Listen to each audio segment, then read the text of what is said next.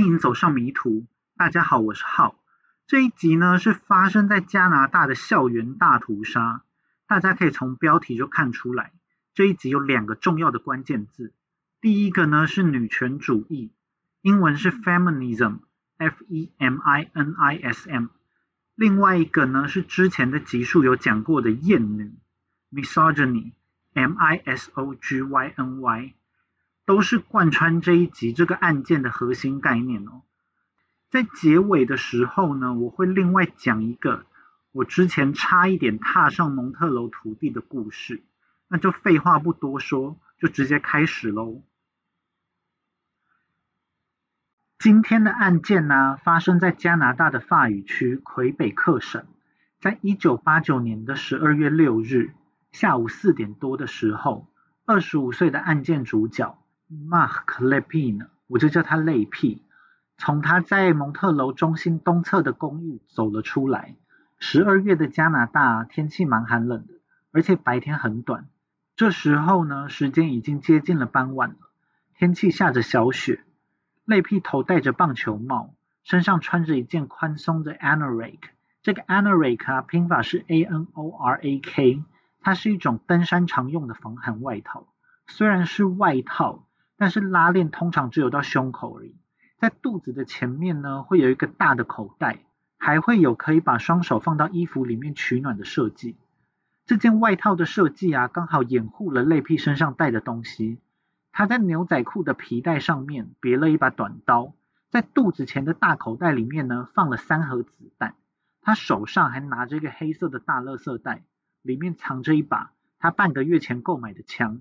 型号是 Ruger Mini 14 Rifle，如格迷你十四半自动步枪。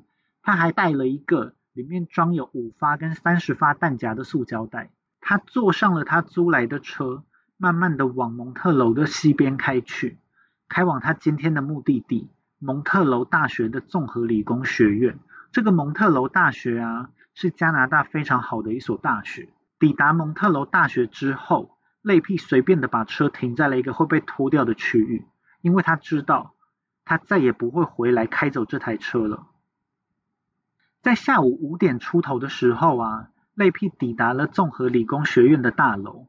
这一天呢，这个综合理工学院大楼里面弥漫着一种放松的氛围，因为这天是圣诞节假期前的最后一个上课日。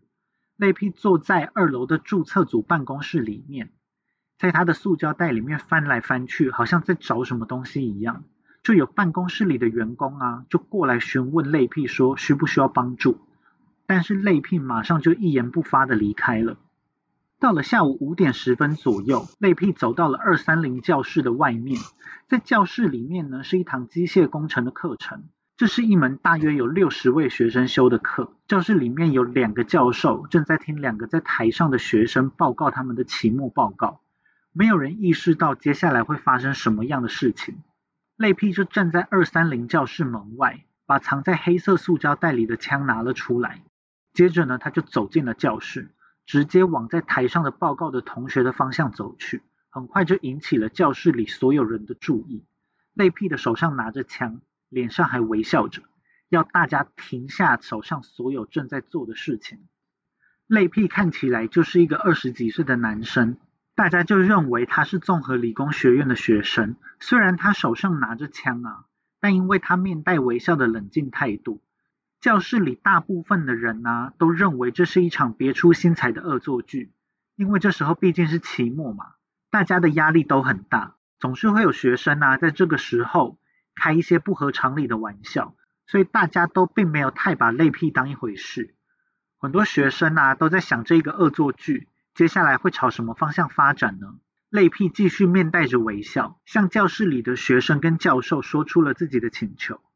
他要教室里面的人按照性别分开，男生一边，女生一边。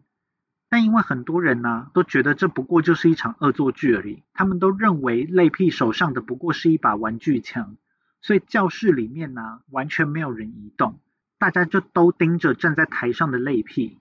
场面变得有点尴尬，泪屁呢就为了要让大家知道自己是认真的，所以他就朝天花板直接开了一枪。没有任何的方法会比直接开一枪来威吓在场的教授跟学生更有效开完枪之后呢，类批又再一次的命令教室里的所有人按照性别分成两边。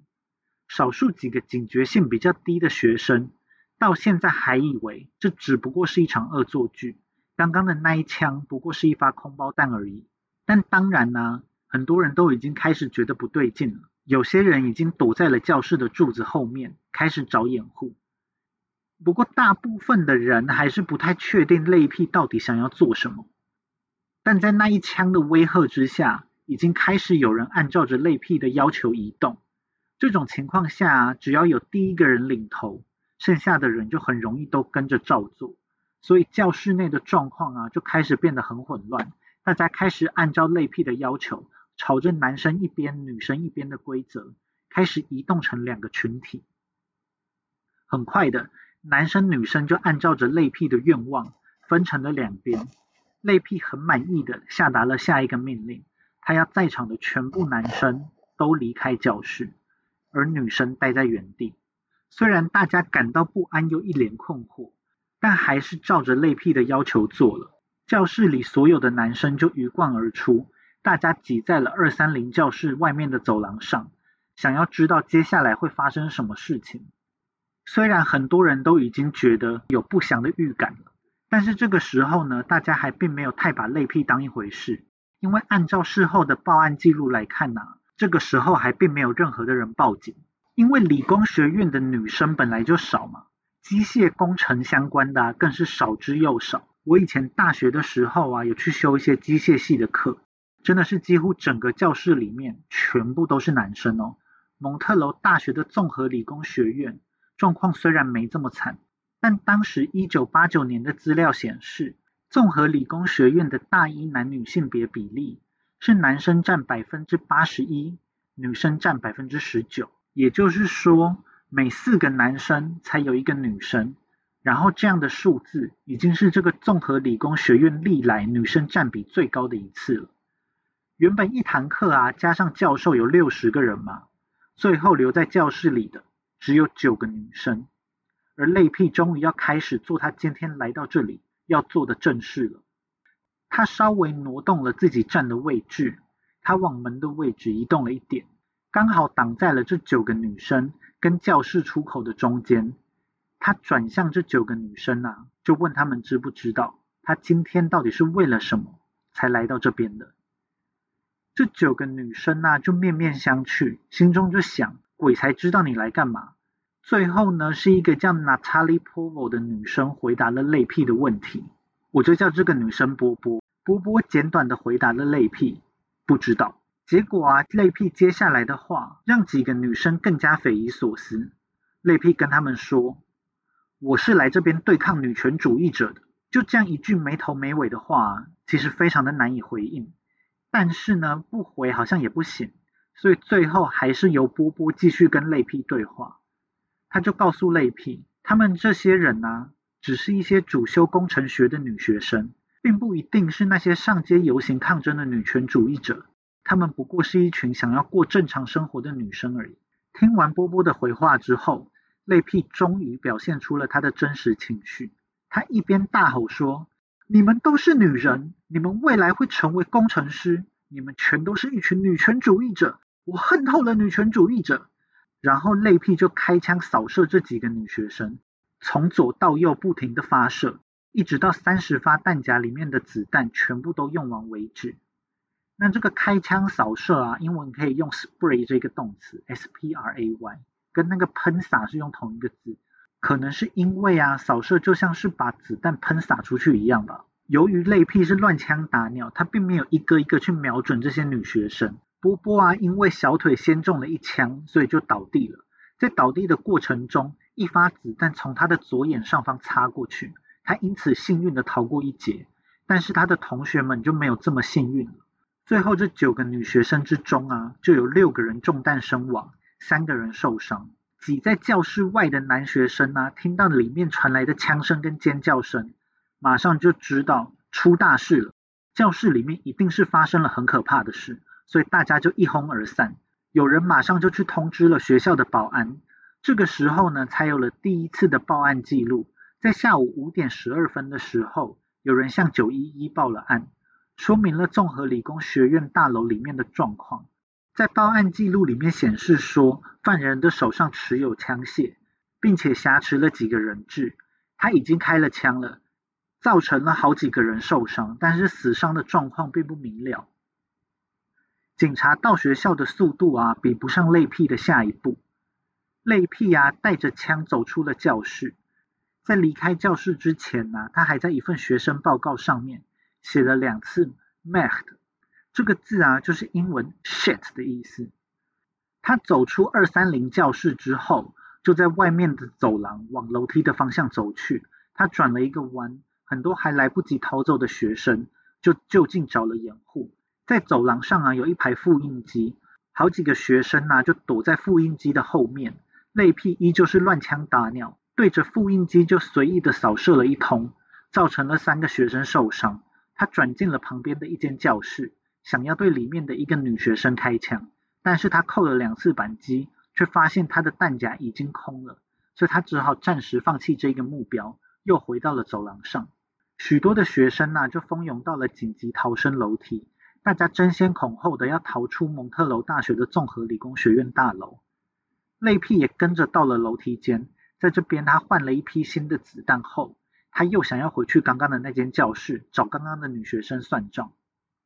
但是呢，当他试着打开刚刚那扇门的时候，却发现门已经被刚刚那个女学生从里面锁住了。虽然打不开门，但是泪屁还是朝着门瞎打了三枪，幸好全部都落空了。他又沿着走廊继续狩猎，朝着走廊上乱开枪，又造成了一个同学受伤。在财务处工作的一个女员工啊，察觉到了外面不对劲，所以他马上锁上了财务处的门。但很不幸的是，他来不及找到一个适合的掩护点，泪屁就已经经过了财务处。虽然女员工锁上了门，但是门上的透明窗却出卖了这个女员工的位置。泪屁就从窗外瞄准着女员工，这时女员工啊正背对着外面往办公室的内部走去。就没有注意到泪屁来了，泪屁就一共开了两枪，其中一枪正中了他的头，女员工啊就砰的一声脸朝下着地，当场就毙命了。泪屁就继续寻找他的下一个猎物，这时呢，在走廊上已经空无一人了，他顺着大家逃跑的方向往下到了综合理工学院的地面楼层，在地面楼层呢有一个学生餐厅，原本在学生餐厅里面呢有上百个学生正在用餐。突如其来的人潮就从楼上冲了下来，把一些原本在学生餐厅吃饭的学生吓了一跳。一部分的学生啊，不明就里的就被这群人推挤着前进。有些人本能感觉到了危险，也跟着狂奔。这个之前呢，有看过日本的整人节目，他的那个节目就是说，如果有一个人在路上啊，看到突如其来的一百个人从对面狂奔过来，那这个人就会有非常大的几率会跟着这群人一起跑哦。有些在学生餐厅里面的人并没有跟着大家一起跑，他们就一脸困惑的被留在了餐厅里面。其中一个波兰裔的护理系女学生呢，在还没有搞清楚状况的时候，就遇到了随后抵达的泪屁，一颗子弹就从女学生的背后射入，子弹呢把她的内脏搅了个稀烂，肾脏啊、肝脏、肺脏、心脏等都无一幸免，还打折了她的两根肋骨。最后呢，子弹从左胸口穿了出来。冲击力之大，就让女学生整个人旋转了半圈，她变成正面对着泪皮，下一颗子弹又紧接而来，跟前一颗方向的路径完全相反，从女学生的左胸口射入，从背后穿出。这个女学生呢，也是这天的死者之中唯一一个跟综合理工学院完全没有关系的人，她只是跟老公一起来到综合理工学院大楼来吃东西而已。她的老公甚至也不是综合理工学院的学生哦。他们刚刚正在分头看要在学生餐厅里面吃什么东西，老公就被一群人推进了学生餐厅的厨房。之后呢，这群人就把厨房的门锁上。被推进去的学生呢，在还搞不清楚是怎么回事的时候，就听到了外面传来的枪声，也就是这一个短暂跟老公分离的护理系女学生死在学生餐厅里面的声音。夫妻两个人就从此天人永隔。泪屁牙，就像是在散步一样，他一边走一边寻找躲在餐厅里面的猎物。其他还在餐厅里面的人啊，来不及逃的话，就只能躲在没什么保护力的桌椅后面。他们时不时呢就会听到枪声，但他们除了祈祷就什么都做不了。泪屁在厨房没上锁的储藏间里面发现了两个女学生躲在里面瑟瑟发抖，马上就开枪射杀了他们。他还叫一对躲在餐桌椅下面的男学生、女学生爬出来。这两个学生啊，马上照着泪屁的要求爬了出来。不过不知道是出于什么原因，泪屁并没有对他们两个人开枪，他们两个人就逃过了一劫。终于，泪屁穿越了学生餐厅，从另一侧的门离开了。在餐厅里面呢，就总共有三个女学生被枪杀，还有一个女学生受了伤。泪屁离开餐厅之后，他又回头往上到了三楼，看看在三楼呢有没有还没有逃走的人。在这个时候啊，接到报警的第一批警察。终于赶到了蒙特楼大学的综合理工学院。不过呢，因为时间仓促，所以当地负责的警官呐、战术小组、监视小组、救护车等等，都还来不及抵达现场。所以先抵达的几个警官呢，就先挂起了安全线，封锁了这个理工学院大楼。那批一抵达了三楼，就朝三个经过的学生开了枪。这两男一女的学生啊，都没有什么致命伤。那批沿着走廊。又看到了一间教室，里面呢正在上材料工程的课程。教室里的人好像还不知道外面发生了什么事情。还有三个学生正在台上进行口头报告。在事后的口供里面就可以看到啊，他们其实之前有听到外面的骚动，但是他们对枪声的敏感度并不高。他们都以为枪声就像是电影里面的声音一样，所以他们虽然有听到声响，但是从远方传来的枪声。完全不像是电影里面的感觉，所以大家就没有朝枪声的方向联想过去。他们稍微暂停了一下，就又继续报告。突然呢，教室的门就被打开了，拿着枪的泪屁就从教室外面走了进来。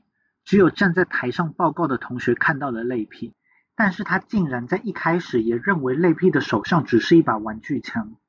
不知道加拿大是多常有人用枪来开玩笑，竟然连续两个教室里面的人啊都认为是恶作剧。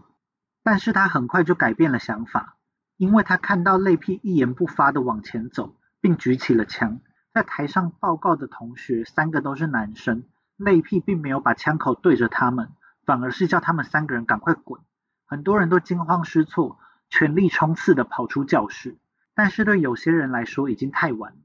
那批马上就开始开枪，一个在讲台附近的女学生啊，就应声中枪的倒在了讲台上。还在教室里面的师生啊，看到泪屁开枪，远离门的马上就地找掩护，靠近门的马上朝门边冲了过去。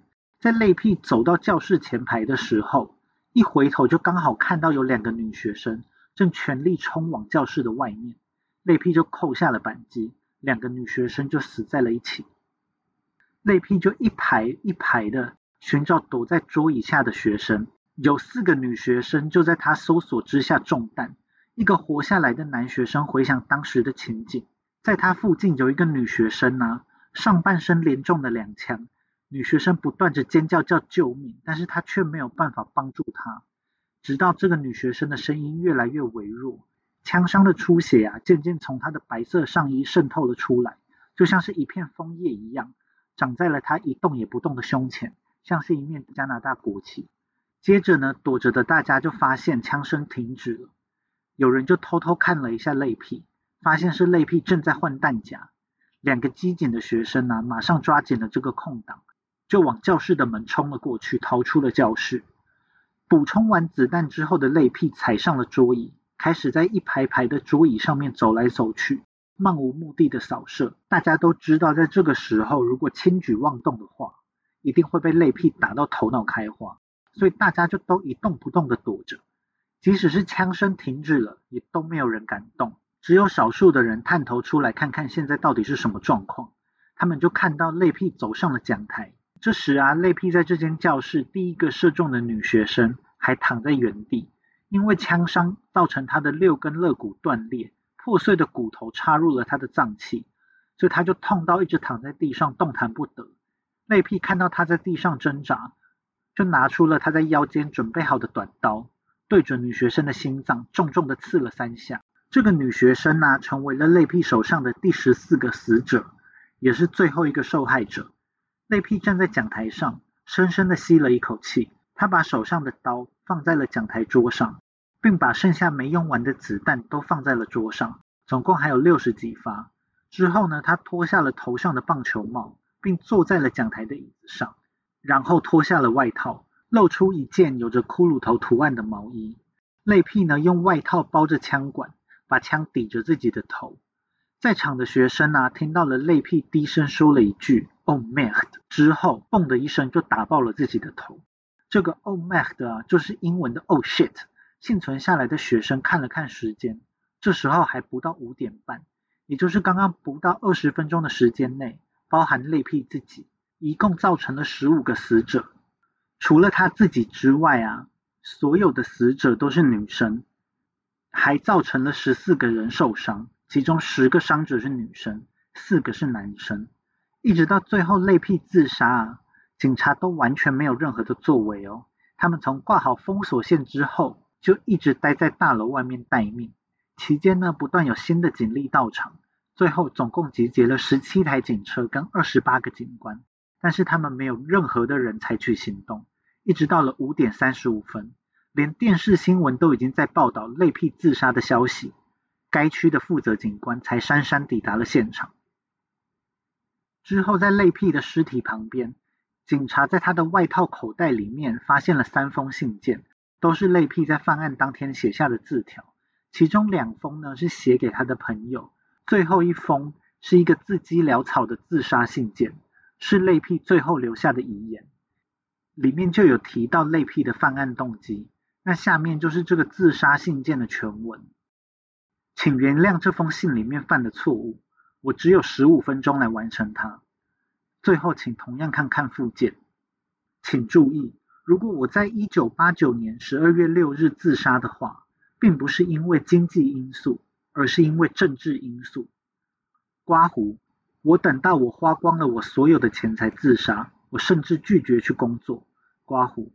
我决定要送这些总是毁掉我生活的女权主义者去见上帝。过去七年以来，我的生活没有任何值得高兴的事。我已经厌倦了一切。我决定要送那些喜欢主导一切又坏脾气的泼妇上路。我在年轻的时候曾经尝试着要加入军队，这样一来，我就会有机会靠近军火库，可以赶在丹尼斯落地之前作案。但是呢，军队却因为我的反社会人格拒绝了我，因此我只能等到这一天才实施我的计划。在今天之前，我一直用一种很随便的态度来对待我的学业，反正我迟早都要实施我的计划，所以从来没有对这些东西真正的感到兴趣。尽管我的原则是不做作业，还有考前也不复习，但是这并不影响我取得超级棒的成绩。即使媒体会把我称为疯子杀手，我仍然认为自己是一名理性的学者。只有在死神来临时，才被迫采取了极端的行动。如果只是为了取悦政府的话，为何要坚持存在呢？女权主义者天生就比较落后，刮胡，科学除外，刮胡，他们总是让我生气。女权主义者想要保有女性的优势，刮胡。例如比较便宜的保险费、比较长的育婴假，还有产假等等，刮胡。同时又想要抢走男生的优势，因此这是个显而易见的事实。如果奥运是男女混赛的话，女生只能够出现在一些注重优雅的项目，所以女权主义者就不会去抗争，不会去移除这个不平等的状况。他们是如此的投机，因此他们并不会忽视。利用男人在历史上累积的知识能够带来的利益，当他们能够歪曲事实的时候，他们就会这么做。前几天，我曾听到女权主义者在赞颂加拿大的男人跟女人，在世界大战的时候在前线为国家奋战。但是你要如何解释，女人当时根本就不被允许上前线呢？你有听过有人在讨论凯撒时代的女军人或是女奴隶吗？女人占了历史上人口的五成，但却好像她们从来没有存在过一样。这是一个真正的开战理由。我为这一则太短的信感到抱歉。庶民类癖。下面就是他讲要同样看看的附件了。这个附件呢是一个十九人的名单，上面都是类癖认为该死的女权主义者。在信的最下面还有一句话：他们今天几乎死去了，因为我太晚才开始，在时间不够的情况下，只能让这些激进的女权主义者继续活着了。骰子已被掷下。以上就是类癖留下的遗言全部的内容了。可能是因为他死前的思想比较凌乱，所以这个遗言的内容啊蛮跳跃的。但总之呢，就是在表达他对女权主义者的憎恨。从犯案过程中啊，也可以看出来类癖完全是针对女性作案。其中比较需要讲的是，警察虽然取得了这一封信件，但是他们并没有马上的公开哦。实际上这一个案件的调查过程啊，全部都不公开，连受害者家属都没有办法获得足够的讯息。这件事在当时的社会啊，也引起了很大的争议。警察是说他们不公开，是因为他们怕对受害者家属造成恶度的伤害，也怕社会上会出现类癖的模仿犯。另外还要解释一下的是啊，这个信中提到的丹尼斯落地 （Dennis Lorty） 是一个在一九八四年冲进了魁北克议会大厦，开枪杀了三名政府官员。以及造成十三个人受伤的加拿大军人，所以类癖呢才会拿来跟被拒绝加入军队的自己做对比。不得不说，加拿大真是一个犯罪者的天堂哦。这个丹尼斯落地啊，最后虽然被判处了终身监禁，十年内不得假释，但最后就真的在差不多十年后，在一九九六年，这个丹尼斯落地就已经假释出狱。在信的结尾啊，那一句骰子已经掷下，是一句拉丁文的短语，Alea iacta est，A L E A I A C T A E S T。这一句话呢是凯撒的名言，是凯撒在决定开战的时候所说的话。骰子已经掷下的意思呢，就是事情已经没有了回旋的余地。在类癖的事件发生之后啊，被骂的最惨的就是加拿大的警方了，因为他们明明五点十二就已经收到报案电话了，而且也有警察赶到了现场，但是赶到现场的警察竟然什么事都不做，在综合理工学院的大楼外面干等，放任类癖在里面大屠杀，一直到类癖都自杀了，警察才第一次踏进学院大楼，完全没有发挥到警察保护市民的功能。还是说警察的存在只是进去收尸吗？还是只是为了在召开记者会的时候公布死伤人数呢？这场大屠杀的死伤人数啊，完全就是取决于类癖的心情。因为在理工学院里面的女生本来就是少数，如果不是类癖只杀女生，或是他最后觉得自己杀够了，想必这个事件的伤亡人数绝对会不知道严重几倍。所以在事件之后啊，警方在社会压力之下，就更改了他们遇到紧急情况的 SOP。后来在二零零六年，有一起同样是发生在蒙特楼的校园枪击案，就因为警察及时的采取措施，最后这起枪击案在只有一名死者的时候，犯人就被警察逼到自杀了，大幅度的降低了被害者的数量。警察蛮憨的做事态度啊，也害到了自己。最后一名死者。被类癖开枪射伤后倒在讲台上，最后被类癖连刺三刀毙命的那一个女学生啊，是蒙特楼警方公共关系部门主管的女儿。如果不是他的警察同僚对整个事件冷漠不处理的话，他的女儿啊原本可能是不用死的。除了警方之外啊，另外一个很多人责怪的就是现场的男性，所有在场的男性呢都是谴责的目标。尤其是在第一间教室里的男性，他们放任女同学跟一个枪手待在一个空间里面。在案发之后啊，在案发之后啊，有记者访问从案件中生还下来的男性，为何他们在明明知道类癖的目标只有女性，但却仍然抛弃他们的女性朋友，自己去逃命呢？还有记者访问了当初在丹尼斯落地的案子中制服了枪手的那一个军人。这个军人呢，就说现场应该要有见义勇为的男生出手，至少要做一些事情来让类癖分心吧。甚至有媒体指责啊，这些男人见死不救，是加拿大社会中消极的风气所形成的。这个媒体的报道写着：如果要定义现代的加拿大男性，不是像类屁这样子的人，而是像在那个教室里面的男教授跟男学生，独自一个人的枪手，命令他们离开教室，他们就温顺的这么做了，把他们的女同学抛弃给了命运。这是一种男性的失职，在人类的历史上，在其他任何的文化中，都让人感到难以置信。这种检讨受害人的言论呢，其实非常的伤人。就如同幸存下来的波波所说的一样，他在事后受访的时候说，他的同学都并不惊讶，当时他们九个女生被泪屁困在教室里的时候，最后会是他出声来跟泪屁对话。他并不是要说他自己有多勇敢，而是他要告诉其他幸存下来的人，甚至是对他自己说，活下来并不是一件应该要感觉到罪恶的事情。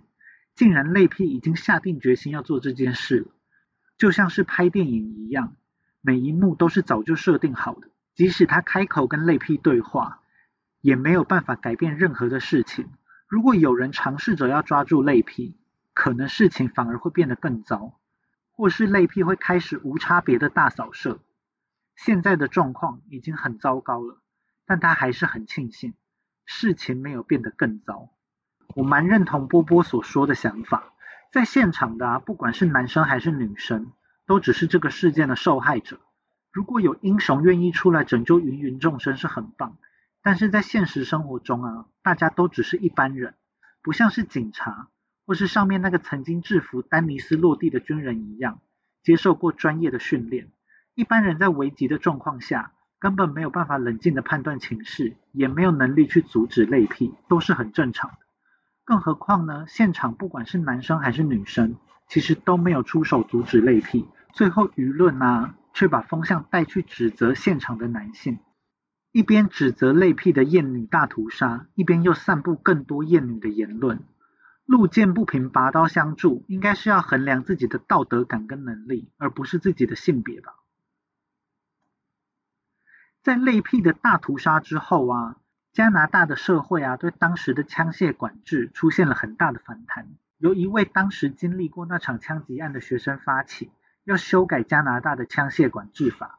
后来就很多人都跟着响应，在一九九五年的时候，通过了枪械法案 （Firearms Act），是加拿大有史以来最严苛的管制枪械的法案。在这个新的枪械法案之中啊，枪支的持有者需要接受训练。申请者必须要通过审核，新申请者还需要有二十八天的等待期等等。对于枪支存放啊、弹药数量啊，也都有很严格的规定。其中最重要的是，所有的枪械都必须要登记在案。但是这样的法案呢，后来就引起了永枪派人士的反弹。等到二零零六年加拿大保守党的哈伯当上总理之后，永枪派的势力就越来越高涨。在二零零九年到二零一二年年间，当年在类屁大屠杀案子中的幸存者啊，就出来反对哈勃政府。他们反对哈勃要废除所有枪械都要登记在案的这个法律。但是他们所做的事情呢，最后仍然是徒劳无功的。在二零一二年四月六日，哈勃政府就宣布，所有的非管制枪械都无需登记在案，而已经登记的资料也必须全部都要销毁。只剩下当年发生类批大屠杀的魁北克省暂时反对中央所做出的决定，他们拒绝销毁登记的记录。但是在二零一五年三月二十七日的时候，加拿大的最高法院就判决了魁北克政府这样做是违法的。魁北克政府必须马上销毁所有的非管制枪械的登记记录。后人哀之而不见之，亦使后人而复哀后人也。只能说历史总是惊人的相似。在去年二零二零年四月啊，加拿大就发生了规模比综合理工学院大屠杀还要更严重的新斯科西亚枪击案，总共造成了二十二死，三人受伤。因为这个新的大规模枪击案呢，加拿大政府又再次收紧了拥枪权。加拿大政府呢，将大约一千五百种的枪械，把所有的军用枪械跟突击步枪从管制与非管制的枪械中。变成了禁止使用的枪械，但是不知道这一次又会在多久之后，加拿大人又会再次忘记曾经的伤痛，然后又重启枪械之门呢？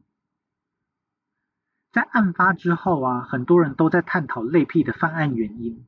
根据现场的线索啊，很快的类癖的案子就被导向了是反女权主义的攻击行动，或是被更广泛的解释成是对女性的暴力攻击行动。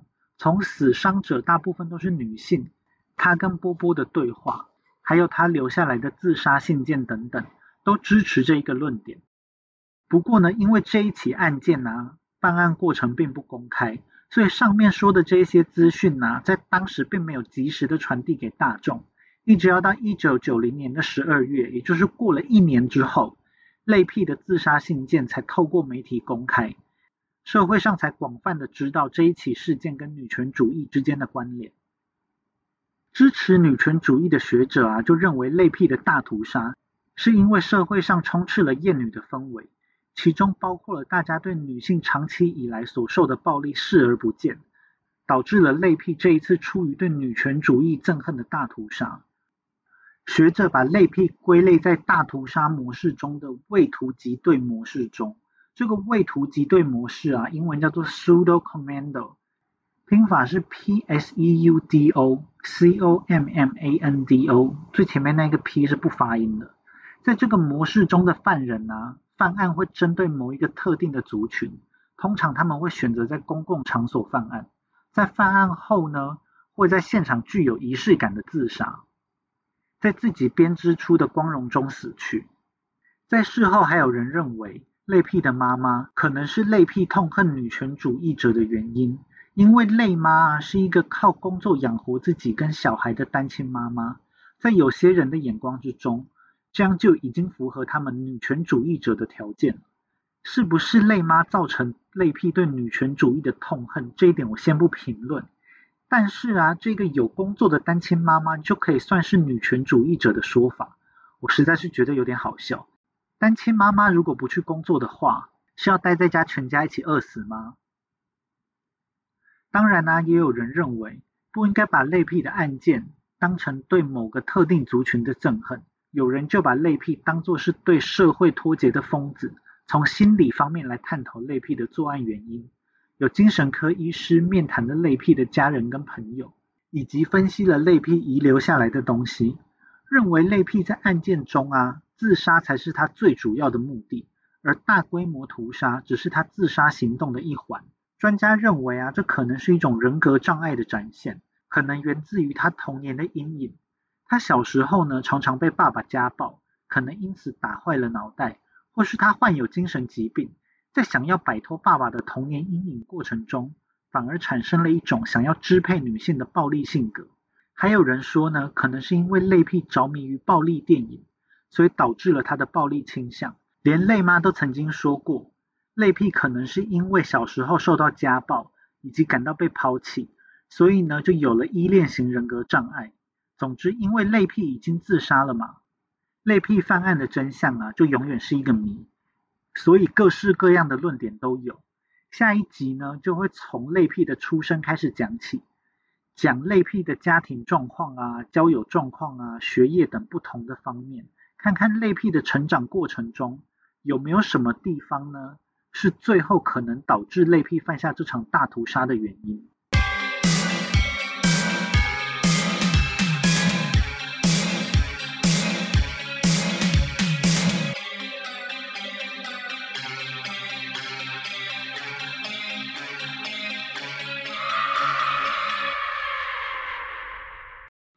开头会说啊，差一点踏上蒙特楼的土地，那当然就是最后没有踏上了嘛。这是个有点悲惨的旅游故事。之前有一年呢，我想要去纽约跨年，所以就在机票网站 Skyscanner 上面寻找看看有没有时间跟价钱都不错的机票。最后在大概十月的时候，就找到了一个价钱蛮不错的机票，是加拿大航空的飞机，在十二月二十七号出发。这样呢，抵达纽约之后，还可以在跨年之前有几天的时间到附近的像费城啊、华盛顿特区之类的地方玩一下。这个机票呢，就只有一个缺点，就是他在去程的时候就要在加拿大的蒙特楼转机。结果后来我们就败在这个蒙特楼转机上面。从我们买好机票啊，到真正出发，我们中间都非常的大意，完全没有在关注任何最新的消息。时间就到了十二月二十七日的当天，我们开开心心的前往了机场。结果加拿大航空啊，在机场里面竟然只有一个柜位，柜位前面的大排长龙，我们就马上加入了这个超级长又动很慢的队伍。原本时间是很充裕的嘛，但是因为这队伍啊实在是动太慢了，所以我们也越来越焦急，就问地勤人员说有没有办法可以快一点呢？但他们也说这个时间点啊，游客就是特别多，所以只能慢慢的等待，一直快到了最后 check in 的时间，才有地勤人员出来说，有没有要前往蒙特楼的旅客，可以到队伍的最前面来。那我们听到这个，当然就是马上过去啊。结果呢，航空公司的柜台一刷了我们的护照，噔噔，加拿大航空的柜台告诉我们，我们的护照上面没有申请 ETA，也就是加拿大的电子签证。在我们要去跨年的那一年呢，这个政策开始宣导，然后从当年的十一月开始正式实施，所以我们就没有发现，原来连转机都需要申请加拿大的电子签证，因为我们的目的地是纽约嘛，所以我们有申请美国的电子签证 ESTA，但是就漏掉了这个加拿大的电子签证。但柜台呢，他们叫我们不用太紧张，说我们可以在现场用手机申请，一下子就好了。因为他通常是马上就会通过，所以呢，我跟我的朋友就站在旁边开始申请，确实是跟这个柜台说的一样哦，申请的流程非常的简单，最重要就是要付一个七加币的费用，就大功告成了，所以我们就在五分钟内搞定，马上又把护照拿给了柜台，请他赶快帮我们 check in，他很快的啊就帮我们刷了护照，接着呢他就告诉我们，我们的电子签证呢已经通过了。但是现在有另一个坏消息，那就是 gate closed，我们已经错过了最后 check in 的时机，所以他已经没有办法让我们上飞机了。因为我已经不是第一次发生错过飞机的这种状况，所以呢就知道当场在柜台跟地勤吵也并没有什么用，就问他说，那如果遇到这样的状况，他们会建议我们接下来该怎么做呢？我们的这个机票啊，虽然营运是加拿大航空嘛。但是其实是在美国联合航空的网站上面买的，所以呢，他就建议我们去找联合航空的柜台询问有没有补救的方法，所以我们就照着他们说的这样去做了。等到我们抵达了联合航空的柜台啊，这个柜台是一个中年的女子，我们就跟她大概说明了刚刚的状况，结果他听完之后啊，竟然就开始嘲笑我们。他告诉我们说：“你们的机票是你们的爸妈出钱的吧？”我可以告诉你们，他们现在在家里非常的生气，因为我们当时是学生呐，所以他说的其实也没错。虽然被陌生人这样讲啊，有点莫名其妙，但我们还是希望这个中年女子可以救救我们。马上就跟他说，为了不要让我们的家长太生气，请他告诉我们有没有什么方法可以补救。他按了按电脑系统之后，似笑非笑的告诉我们，当天的飞机都已经卖光光了哦。我们就告诉他说，我们是要去纽约跨年，只要能在十二月三十一日之前抵达纽约就好。所以他又再帮我们查了一次，结果就发现呢，最近的飞机要在十二月二十九日才有。我们想想就觉得这应该是可以顺利跨年，所以就询问了他这样要多少钱。结果他报出的价格啊，说我们要再多补四万多块台币。听到的时候内心真的是大骂脏话，这个价钱实在是无法接受。所以我们就基于礼貌，谢谢了这个对我们冷嘲热讽的柜台，告诉他我们先想想还有没有其他的办法。我们在机场又晃了晃之后啊，决定上网重买一张机票，毕竟重买的价钱应该也是不需要四万多台币这么夸张。所以呢，我们就又上了 Sky Scanner，我们一搜寻机票啊，就发现有一班十二月二十九日出发的达美航空飞机，中间要去亚特兰大转机，价钱非常的便宜哦。比我们错过的这一班飞机还要便宜将近四成，价钱真的是非常的划算。不知道我们之前干嘛要提早这么多买一个要去加拿大转机的飞机，价格还比较贵，最后完全被自己雷到，就错过了飞机。那因为机票的价格动得超快嘛，所以我们事不宜迟啊，马上就拿出了神奇小卡刷起来。刷卡成功之后啊，我们就先回了家，等待两天之后啊，再次出发机场。如果你觉得故事到这边就结束的话，那就大错特错了。关于这个纽约之旅的虽事啊，才刚刚开头而已。这个故事的下半部啊，我同样留到下一集，我们就下星期再见喽，拜拜。